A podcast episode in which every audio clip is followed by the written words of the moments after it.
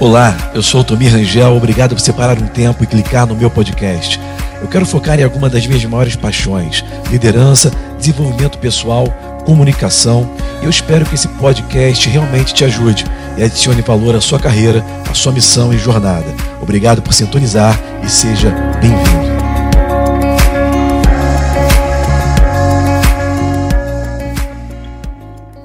Nós temos essa série de mensagens. Eu te enviei uma mensagem. Na verdade, vamos entrar logo no, no 2 Timóteo 3, 16 e 17.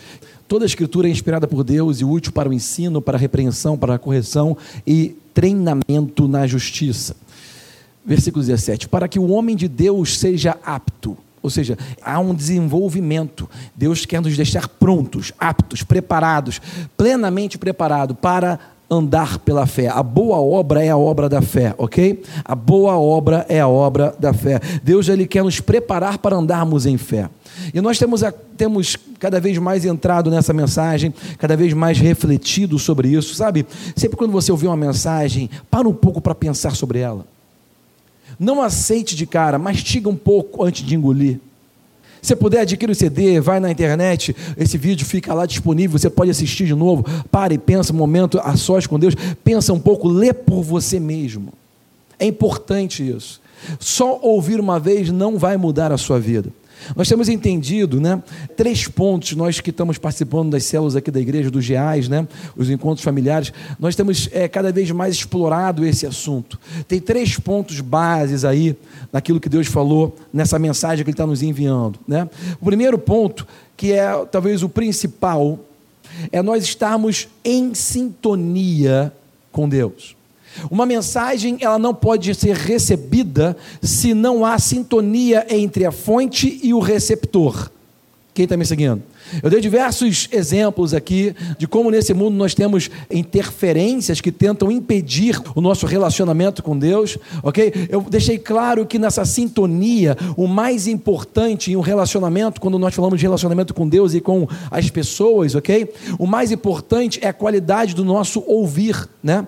Sabe, muitas vezes nós somos capazes, nós temos capacidade de interagir, nós temos, é, nós estudamos, somos pessoas é, intelectualmente desenvolvidas, mas a qualidade das nossas decisões não depende da qualidade do nosso ensino, nem da, nem da, nossa capacitação, mas sim da qualidade do nosso ouvido. Muitas vezes a pessoa muito inteligente não, não é boa de relacionamento, por quê? Porque o ouvido dela não é inteligente. Quem está me seguindo?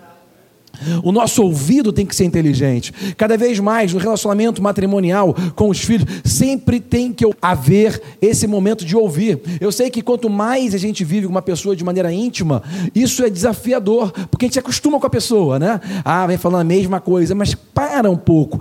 Ao invés de ficar só escutando, ouça um pouco. E sabe, para ouvir, a primeira coisa a fazer é ficar quieto. Se você ficar tentando debater, né? A pessoa, quando vai às vezes orar, ela fica se debatendo. Já viu a oração de debate? É a pessoa quando. É, como, é igual um peixe fora d'água, fica se debatendo assim, e só fala para Deus os problemas, e chora e geme, e fala para Deus os problemas. Mas espera aí, você não parou para ouvir o que ele tem para dizer. E sabe, eu falei isso a vez passada, eu vou falar de novo. Foi quarta-feira que eu falei, eu vou falar de novo. Se você está reclamando que Deus está em silêncio, provavelmente porque a sua Bíblia está fechada. Então não reclame para mim que Deus está em silêncio, sua Bíblia vive fechada em casa. Se você só abre quando vem na igreja. Tem gente que nem na igreja abre, só vê no telão. Não reclama que Deus está em silêncio, irmão. Se sua Bíblia está fechada e a Bíblia é a palavra de Deus, repete comigo: a Bíblia é Deus falando comigo. Fala, a Bíblia. Você na internet, fala aí na sua casa, a Bíblia é Deus falando comigo. A Bíblia é a palavra de Deus e ela está viva, ela tem um coração, ela está ela tá nesse momento de maneira pontual te atingindo em casa. Então perceba que Deus está nos enviando a mensagem, mas é preciso que nós estejamos em sintonia. Esse é o primeiro ponto: estar em sintonia com aquele que está falando conosco, estar em sintonia com a palavra de Deus. Nos nossos relacionamentos né, é, pessoais, estar em sintonia é você ouvir, é você parar para ouvir. Tem pessoas que querem saber as coisas, só que não ouvem ninguém. Parece que ela só quer espalhar as suas opiniões. Sabe, Deus, ele fala em Provérbios capítulo 4: inclina os teus ouvidos para as minhas palavras, as minhas razões dê ouvidos. Bota lá, acho que é Provérbios 4, 20. Vê se não é, ou 21. Provérbios 4, 20 ou 21. Eu gosto que você leia por você mesmo. É Provérbios 4, 20. Olha o que Salomão falou aqui nesse livro de sabedoria. É Deus falando conosco, irmão. A Bíblia é Deus falando conosco de maneira atual, é atualizada. Bota no 4:20 isso. Meu filho, escute o que digo a você. Dê ouvidos ao que eu estou falando. Preste atenção às minhas palavras. Deus nos orientando. Meu filho, dê ouvidos ao que eu estou falando. Preste atenção às minhas palavras. Tudo que Deus faz tem um propósito. Bota o 21, por gentileza. Nunca as perca de vista. Guarda no coração, no fundo do coração. Por quê? 22.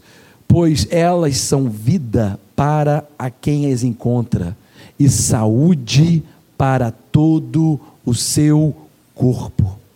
A palavra de Deus vai te trazer moderação vai te trazer saúde, vai te trazer equilíbrio, vai trazer saúde para o seu corpo, para todo o seu ser, ok? Para vai alimentar o seu homem interior, vai renovar a sua mente e vai manifestar poder no teu corpo, curando o teu corpo. Quem está me seguindo diz amém. Fala glória a Deus, irmão. Então, sintonia, ouça. Primeiro ponto de relacionamento, ouça, realmente ouça. Não apenas escute, mas pare para ouvir. Inclina os teus ouvidos, dê razão às minhas razões, diz o Senhor, né? Numa oração a gente fica sempre querendo que Deus dê razão às nossas razões, não é verdade? Mas Deus fala assim: ok, fala o que você tem para falar, agora ouça as minhas palavras. Sabe, você pode chorar o quanto você quiser, gemer o quanto você quiser, fazer vigílias o quanto você quiser, jejuns o quanto você quiser. Se você não se voltar para a palavra, Deus não pode fazer nada por você. A palavra é o caminho, a palavra é o ajuste, a palavra é aquilo que trabalha, é aquilo que faz acontecer as coisas em nossas vidas. Nós temos que estar firmes na verdade. Como estar firme se a gente não conhece? E uma vez que a gente conhece, que a gente dá ouvido, qual é o segundo ponto? Coragem né? como eu falei nos cultos passados. Coragem faz parte da receita da fé.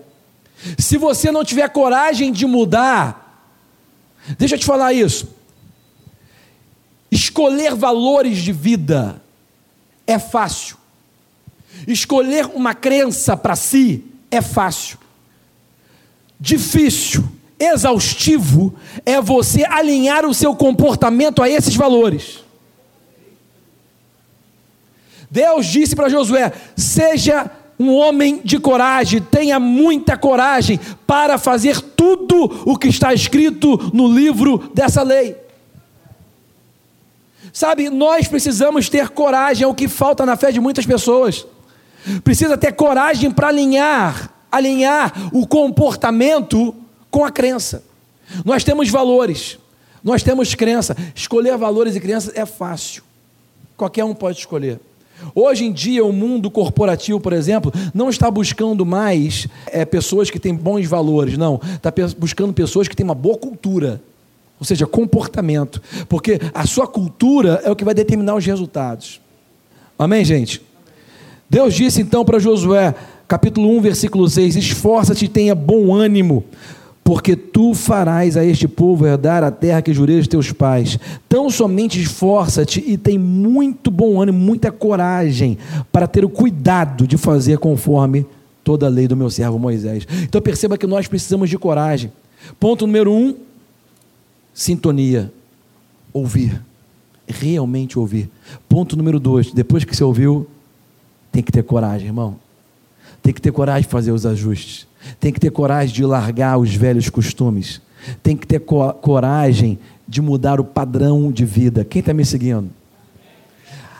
Billy Graham falou uma, uma, frase que todo mundo fala aí nesse mundo digital. Eu acho que foi Billy Graham porque alguém me mandou uma mensagem de algumas frases dele, então deve ter sido ele, ok? No mundo digital hoje perdeu muito essa coisa de direito autoral, né? Ninguém mais sabe quem falou o quê. Outro dia eu estava vendo uns amigos lá em Israel num curso de inteligência e desenvolvimento de startups e tecnologia e a pessoa falou assim: Olha, Peter Drucker falou, o melhor futuro é aquele que você cria, né? O futuro, como é que é aquela frase do futuro? É, a melhor maneira de prever o futuro é criando. Ok? Peter Drucker falou isso? Falou. Mas antes dele, sabe quem falou? Há, talvez séculos atrás? Abraham Lincoln. Abraham Lincoln foi o primeiro que falou aquilo. Então, no mundo do digital, a gente perde um pouco essa coisa de direito autoral, porque a gente não sabe mais quem falou o quê. Mas eu me lembro dessas frases todas aí. Uma das frases que eu sempre falei, nem sabia que era Billy Graham, talvez tenha sido realmente ele que falou, que ele dizia o seguinte: A sua vida talvez seja a única Bíblia que alguém vai ler. Na verdade, isso aí é a minha versão, ele falou de maneira diferente. Mas o mundo está te observando. Escolher valores, falar que você crê, falar que você acha bonito, que você acha certo, é fácil. Alinhar o seu comportamento vai precisar de coragem. Repete comigo: coragem. Fala, Deus, me dá coragem para cada dia alinhar a minha cultura com a cultura do céu. Nós somos desafiados a isso. Foi como eu falei no começo. Nós somos desafiados sempre a alinhar a nossa cultura temporal com a cultura eterna. Existe uma cultura eterna. Sabe uma das coisas que eu acho mais impressionante? É que na perspectiva da eternidade, nós já nascemos, já vivemos, já morremos, já estamos com Deus. Deus ele não olha para a gente só agora, como se está sentado de perna cruzada. Para Deus, você já nasceu, já viveu e já morreu e já está lá com Ele. Por isso que Deus já sabe tudo que você escolheu, porque Ele já viu todas as suas escolhas, já viu tudo que você fez, Ele já passou por esse momento, Ele está aqui agora, Ele está com você lá na frente, vai velhinho. Quem está me seguindo? Se nós temos essa consciência, se nós começamos a pensar naquilo que é do alto, nós vamos ter uma perspectiva de eternidade. É tão diferente, irmão. A gente não vai ficar preso aos episódios da vida. Quem está me seguindo? Você não pode ficar preso aos episódios da sua vida. Os episódios estão passando. Vai para o próximo capítulo, irmão, sai desse. Você não pode ler o próximo capítulo se você ainda está lendo o anterior. Para de ler o anterior, já passou, esquece o passado porque ele já te esqueceu. Segue adiante. A perspectiva da eternidade de Deus é sempre para frente. Ele sempre olha para frente. Ele foi transfigurado. Pedro queria ficar lá. Ele falou: Vamos, irmão, ele nem explicou nada. Vamos embora, que tem muito trabalho para fazer lá na frente. Irmão, Deus sempre olha para frente. É o Espírito Santo está falando com você. Deus sempre olha para frente. Para de viver do passado. Deus não vê a nossa vida por episódios. Ele já, a perspectiva da eternidade já viu tudo. É muito mais amplo. Se liga nessa perspectiva da eternidade. Fica ligado para fazer o máximo que você pode fazer hoje. Amém? Sempre disse isso, vou falar de novo. Você não é o que você fez, você é o que você faz. Você não pode mudar o que você fez, mas graças a Deus você pode mudar muito daqui em diante o que você vai fazer. Vale a pena viver para Deus, irmão. Vale a pena buscar a Deus, vale a pena servir a Deus, vale a pena pagar o preço nesse mundo, amém? Com a perspectiva da eternidade. Então, ponto número um, sintonia, realmente ouvir. Ponto número dois, coragem. Ponto número três, Josué 5,13. E sucedeu que, estando Josué ao pé de Jericó, levantou os olhos e olhou, e eis que se pôs diante dele um homem que tinha na mão uma espada nua, ou seja, fora da bainha, já com a espada desembanhada. E chegou-se Josué a ele e disse-lhe: És tu dos nossos ou dos nossos inimigos. E nós vemos nessa passagem algo muito interessante. Josué estava olhando para o seu desafio. Quando ele estava olhando para a guerra que ele iria guerrear, aparece diante dele um homem com uma espada nua na mão. Ou seja, Deus está preparado para a sua batalha antes de você estar preparado. Deus já está pronto para vencer antes de você pensar como você vai fazer. A espada já está desembanhada para vencer antes de você imaginar como vai ser feito. Deus já venceu antes de você botar o pé no ringue. Quem está me seguindo? É por isso que eu falo: quando você subir no ringue, não busque a vitória, não vá subir para brigar na luta para alcançar a vitória, mas suba no ringue a partir da vitória. Você já, já foi vitorioso antes de entrar. Muda a sua mentalidade. A espada já está desembanhada. Muitas vezes nós não, não identificamos Deus nas situações. Deus às vezes se revela para nós de maneira que nós nunca vimos antes. Olha o que diz o versículo 14: E disse ele, Josué falando com aquele anjo: És tu dos nossos ou dos nossos inimigos? Quando Josué vê aquele homem com a espada desembanhada, quando Josué vê o próprio Deus pronto já para vencer, já com a, com a direção na mão, com a vitória na mão, Josué não identificou aquele homem. Josué não sabia se aquele homem ele era algo de Deus, era amigo ou inimigo. Josué então perguntou: Sabe, nas situações da vida, quando você não consegue identificar Deus, a melhor coisa você fazer é falar com Ele. Melhor maneira de se comunicar é falando. Não fica tentando, estou sentindo Deus, estou procurando. Não, irmão, fala com Ele. Sabe, se você só ora quando você está com problema, você está com problema. Ah, eu orei e nada aconteceu. É porque está muito tempo sem orar, irmão. Só foi orar agora. Relacionamento demanda tempo e dedicação. Quem está me seguindo? Pode dar aplauso ao Senhor aí, irmão. Glorifica a Deus a hora que você quiser, da maneira que você quiser. Pula, dança, levanta a mão, chora, ri, bate palma. Faz como você quiser. Deus recebe, amém? Ele te conhece. Ele te conhece quando ninguém está tá te vendo, lá no banheiro cantando, dançando. Josué então falou com ele e identificou. Versículo 14: Disse ele: Não, mas venho agora como príncipe do exército do Senhor. Então Josué se prostrou sobre a terra, com seu rosto em terra, e o adorou e disse-lhe: que diz meu Senhor ao seu servo? Olha que interessante. Quando Josué identificou Deus, a palavra de Deus, ele ficou pronto para ouvir. Isso aqui é Josué capítulo 5, versículo 14. O que diz o Senhor ao seu servo? Sabe, quando nós estamos na presença de Deus, quando nós estamos servindo a Deus, quando você serve a Deus aqui como voluntário, quando você serve a Deus em qualquer departamento da igreja, sabe, quando você está com a consciência que você é um servo de Deus, que você é filho, que serve, ok? Entenda que é diferente de apenas pensar como um voluntário. Por quê? Porque servo é muito mais do que um voluntário. O servo ele está pronto para executar a ordem do Senhor. Ele não vai executar a ordem do Senhor se ele gostar daquela ordem. Mesmo se não gostar, o servo executa. Quem está me seguindo diz amém, irmão. Josué, ele estava pronto, ele se ajoelhou, prostrou e falou: O que diz o Senhor ao seu servo? Perceba que nós temos que estar pronto para ouvir e pronto para executar. Isso está me levando para o ponto número 3, versículo 15. Então disse o príncipe do exército do Senhor a Josué: Descalça os sapatos dos teus pés, porque o lugar que você está é santo. E Josué fez assim. O que, que Deus está me falando aqui? Deus está me falando o seguinte: olha, assim que você fica pronto para servir, imediatamente, repete comigo, imediatamente, na mesma hora, Deus vai te falar uma coisa que vai ter que alterar a sua condição daquele momento. Para você começar a história, irmão, não estou nem falando de rodar seis vezes, rodar sete vezes, esquece isso. Isso aqui é outro passo. Para começar a conversa, para você se alinhar com o que Deus quer, quando você finalmente se rende e fala para Deus: Eis-me aqui, fala que o seu servo está ouvindo, na mesma hora vai haver uma demanda para ajustar alguma condição momentânea que você está. Tira a sandália dos teus pés. Sabe, nós nunca estamos completamente prontos, mas nós temos que estar disponíveis. Quem está me seguindo?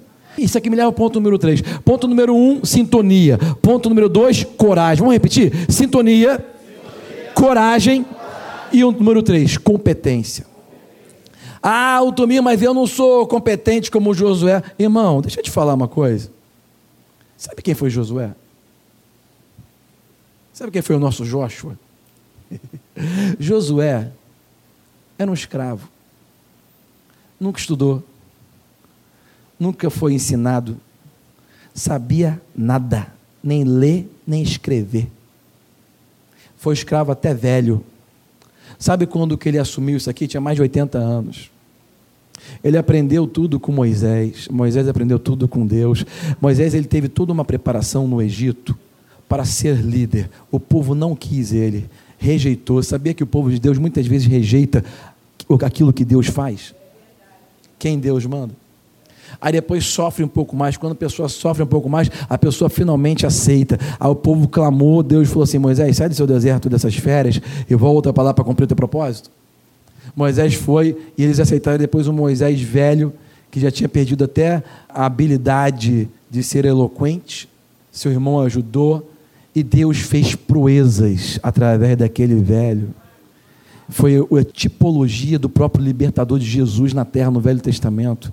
O grande libertador. Ele errou também. Nem entrou na terra prometida porque errou. Tudo bem, Josué foi um homem leal ao seu líder, cresceu com o líder, aprendeu tudo com o líder, teve todo o perfil de um sucessor, amou o líder, cresceu ali e estava pronto. Mas deixa eu te falar, quando ele chegou ali sozinho na frente de todo mundo, irmão, deixa, a coisa mais fácil que tem, a melhor coisa que tem é você ser submisso. O que é ser submisso? É uma palavra composta, submissão. Você estar debaixo da mesma missão. Existe uma missão, existe uma pessoa na frente, eu estou debaixo, vou pegar junto. Eu já passei por isso muitos anos da minha vida, até hoje faço isso com meus pais e, e fui treinado pelo meu avô dessa maneira. É assim, é muito confortável estar submisso. Por quê? Porque o líder que está lá na frente, entenda uma coisa, não tem diferença nenhuma. Deus não escolhe quem é melhor, todos somos iguais. Deus não faz acepção de pessoas, mas Deus tem um papel, um dom que Ele determinou para cada um. Ponto. Amém? Como eu falei, o céu não é democracia. Amém, irmão? Aí Deus vai e coloca lá, finalmente o povo aceitou. Veio Moisés, ele aprendeu. Josué, a vida toda aprendendo com Moisés. De repente, agora ele que é o líder. Enquanto você está debaixo da mesma missão, enquanto você está submisso, de certa forma, eu sei que tem trabalho, mas de certa forma é tranquilo. Por quê?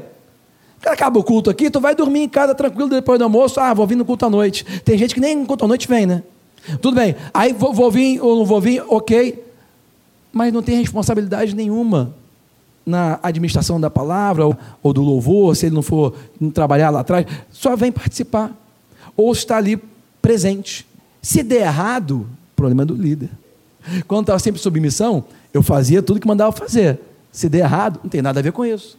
Você pensa que é fácil? Aí o Josué agora ele era o líder. Ele estava diante de Jericó, fechada, cerrada, tinha que conquistar aquele lugar e agora? Vai ter um novo encontro com Deus. Agora ele vai ter uma nova experiência com Deus. Por isso que ele não sabia quem aquele anjo era, porque sempre quando você avança naquilo que Deus chama para fazer, você vai conhecer Deus de uma maneira diferente. Não se prenda a Deus como você conhecia. Deus está querendo se revelar a você de maneira diferente. Amém, queridos? Josué ele era um escravo. Ele não estava preparado para ser o líder, embora ele tinha sido preparado por Moisés. Nós nunca estamos prontos, mas nós temos que estar disponíveis. Nunca espere estar pronto. Esteja disponível para ouvir. Fala que o seu céu vai ouvir e eu vou executar. Você tem que estar em sintonia e tem que ter coragem. Deixa eu te falar uma coisa sobre esses três pontos: sintonia, coragem e competência. Sintonia depende de nós. Nós temos que estar em sintonia com Deus. Nós temos que estar em sintonia com o líder. Não depende de ninguém, depende de nós. Se você for uma pessoa ranheta, uma pessoa fofoqueira, uma pessoa que não quer, tá só querendo fazer é, tempestade de copo d'água, você nunca vai se relacionar bem com ninguém.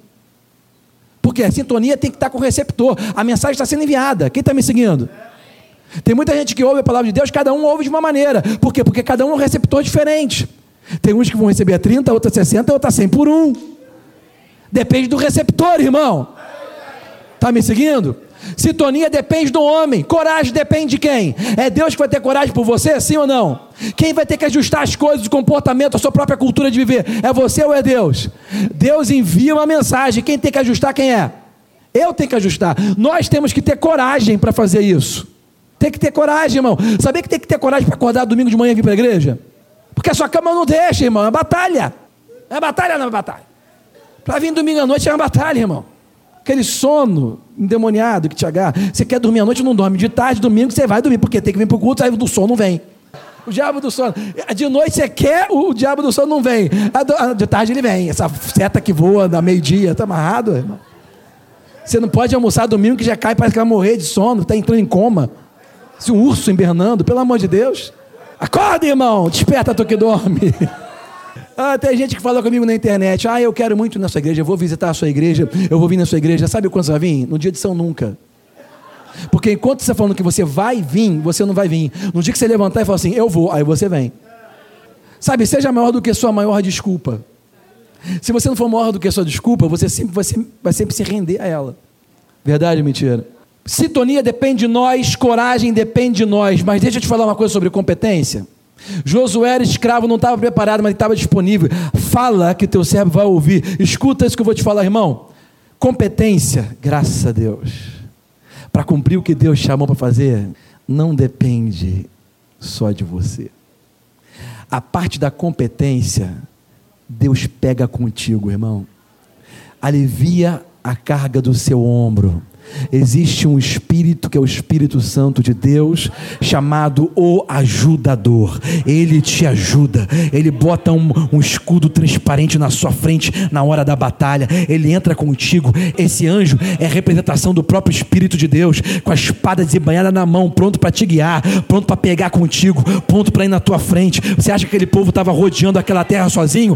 Tinha carruagem de anjo circulando junto com eles, tinha espadas de anjo ao redor deles, tinha Deus ao redor tinha fogo, tinha miríades. Sabe, quando você obedece a Deus, você não está sozinho. Deus está na sua frente. Quando Ele manda aí, é porque Ele já foi na tua frente, irmão. Você até pode se sentir sozinho, mas você não está sozinho. Você não precisa se ficar preocupado com a sua competência, irmão. Fique preocupado só em tirar o pé da cama e sair andando, irmão, porque Deus está na tua frente. Deus está na tua frente. Eu já passei por várias experiências, sei que todo mundo aqui tem testemunho para contar. Tem um testemunho clássico que eu sempre conto para vocês, e é uma coisa clássica, às vezes os clássicos são mais icônicos, né? Por isso que eu falo. Você já deve ter ouvido falar algumas milhões de vezes. Rebeca falava para mim: não, não repete a mesma história. Eu falo, deixa eu repetir, o povo gosta. Eu lembro quando eu ia casar, poucos anos atrás, eu tinha um carro vermelho. Não usava espelho para me pentear, irmão. Meu carro é vermelho. Vai lá, Belchior. Não uso espelho para me pentear. Lembra disso? Não. Ok.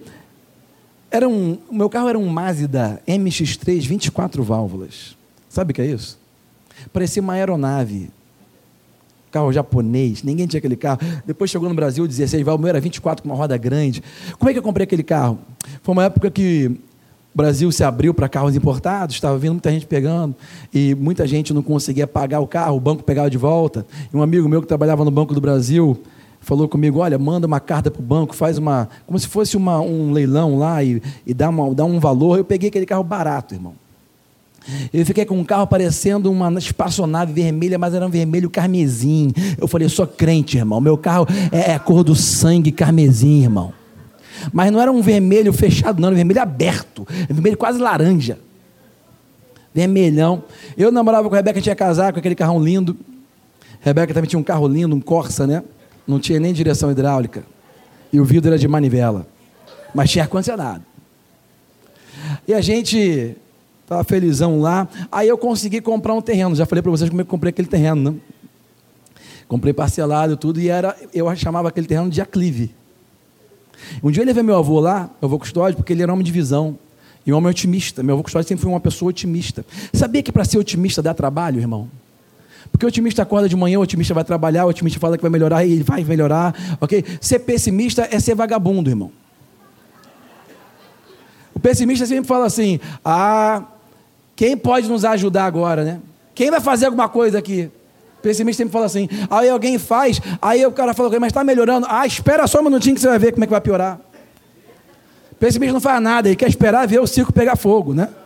Meu avô era um homem otimista, ele, ele olhava as coisas, ele via pronto. E eu fui levar, todo mundo achava aquele terreno muito ruim, porque ele era muito alto, muito aclive, assim, na verdade era. E, e, e, eu levei meu avô lá. Meu avô vai dar uma palavra de ânimo, né, uma palavra de, de bom ânimo. E eu, eu olhei, levei, ele subiu, porque ele gostava de subir as coisas assim rápido, ele subiu naquela terra toda assim, subiu, parou no meio, olhou para trás e falou assim: lá vem a revelação. Ele olhou para trás e fez uma cara assim falou assim: você comprou uma pirambeira, rapaz. Aí eu estava assim, rindo assim. Meu Deus. Aí eu falei, vou obrigado pela sua ajuda, vou te levar em casa, vamos por aqui. Levei ele em casa, deixei para lá. Aí tinha um rapaz lá bom de obra, o nome dele era. Eu não me lembro o nome dele, chamava ele de Pintinho. Que o nome dele era alguma coisa Pinto, eu não me lembro. Chegou lá com os três peões, sabe aqueles caras que não vê, é igual uma máquina. Ele chegou lá para mim assim, eu queria fazer um plator. Olha que nome bonito, fazer um plator. Pegar aqui uma. Calcular aqui a distância da, da do chão, aqui da, da do, do asfalto até uma certa altura, corto, faço um platô, vou construindo uma casa, faço uma laje, boto as colunas, puxo a laje para fora, boto a casa toda é, linear. Olha que lindo. Minha cabeça, uma casa linear, atrás um muro, dá um jeito, coisa e tal, faço uma rampa assim, subindo um carro bonitão, para ali embaixo, escada, está lá a casa linear. Lindo. Na minha cabeça está pronto o projeto. Chamei para trás os caras, ele levou os caras. Tudo com enxada, picareta, carrinho de mão. E ele acordava cedo, chegava lá rápido, e assim, meu filho, e aí, vai cortar onde, meu filho? Vai cortar onde, filho? Aí eu falei, cara, vou cortar onde, né? Porque não tinha engenheiro, né? Era minha cabeça ali na hora, né? Aí eu fui subindo, subindo, subindo. Quando eu vi que estava um, nível maneiro, uma paisagem legal, olhei assim, eu ajoelhei assim, ó. Peguei a pedrinha no chão, fiquei assim e joguei a pedrinha assim, ó. Onde bateu a pedra, eu falei assim, ali, começa a cortar dali, ó. Sério. Aí ele pegou o pequenito e começou, pá, pá, aqui, mas volta minha filha, aí tu, pá, começou a cortar. No primeiro dia cortaram quase tudo. Nego bom de obra, né? Até que chegou, ficou muito duro, teve que. Bom, esquece. Aí passou essa. Eu estava lá construindo a minha casa.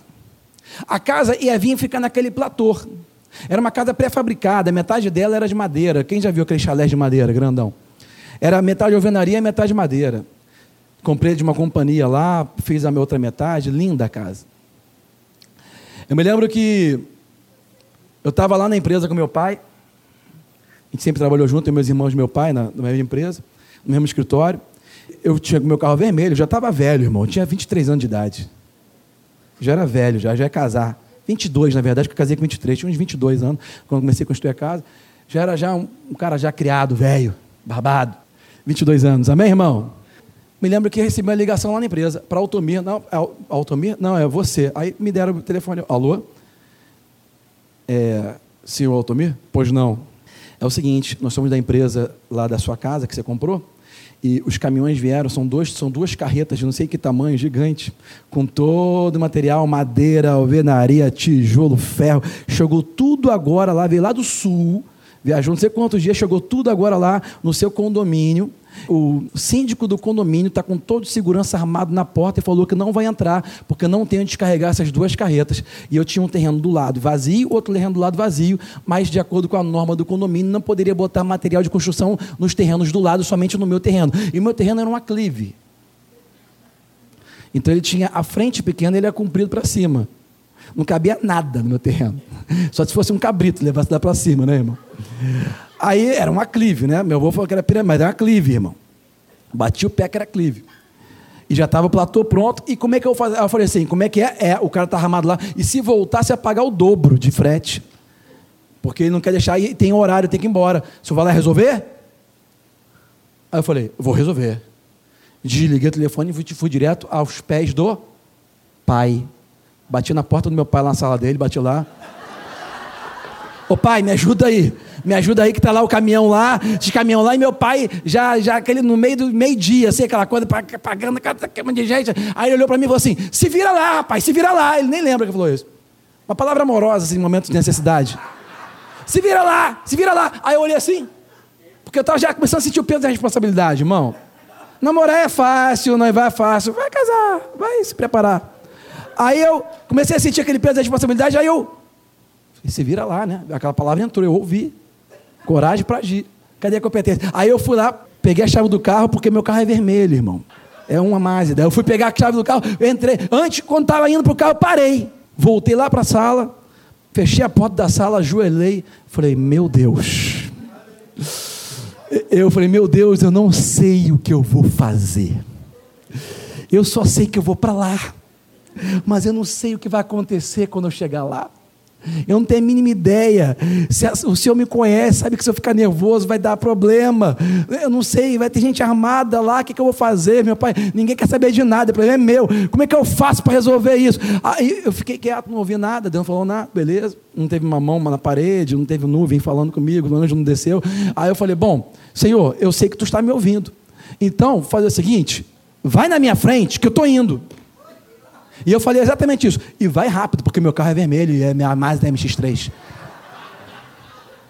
Sério, eu falei com Deus, vai rápido, meu carro é rápido. E eu peguei o carro e fui rapidão, cara. Subi, uh, rápido. Cheguei lá. Cara, quando eu cheguei lá, sabe o que eu fiz? Eu olhei as duas carretas, quando eu cheguei, já tinha entrado. Eu já achei estranho que não tinha carreta nenhuma do lado de fora. Quando eu entrei por baixo, eu falei com segurança. Ah, tá para lá. Aí eu entrei lá. Estava descarregando a primeira carreta. E a segunda carreta preparando para descarregar. Aí eu cheguei lá, quem é carregado aqui? Sou eu. Ah, o senhor que veio, está aqui? É. Eu sou o senhor Otomir. Qual é o problema? Aí, não, não, não, senhor, está tudo certo. Estava com problema aqui, estava com problema danado, só brigando aí, quase tacando tijolo na cabeça Mas não sei porque. O cara foi embora, já resolveu, deixou liberar, vai botar aqui do lado, botar aqui do outro lado, e a gente vai resolver aqui. Não tem problema não, o senhor está tudo bem. Aí eu falei para ele assim: ó, qualquer problema me liga, hein? Que resolvo. Só me ligar, manda a empresa me ligar lá que eu resolvo tudo. Tem que ir embora agora trabalhar. Pode bater palma, irmão. irmão, sabe o que aconteceu ali, irmão? Olha que eu fui rápido, irmão. Meu carro era, era 24 válvulas, eu fui rápido. Mas o Espírito Santo foi mais rápido do que eu. O Espírito Santo foi na minha frente. Quando chegou lá, estava tudo resolvido. Mas entende que eu tive que ir? Entende que você tem que levantar e fazer? Por isso eu falo com vocês: o que você deve fazer quando você não sabe o que fazer? Finge que sabe, vai lá e faz. Porque a parte da competência, Deus pega contigo. Você tem que ser competente, tem que estar pronto? Tem, tem, tem que se preparar? Tem. Mas Deus pega contigo. Acima do que você pode, acima do que você tem a capacidade, acima dos seus recursos, acima das suas limitações. Amém, irmãos?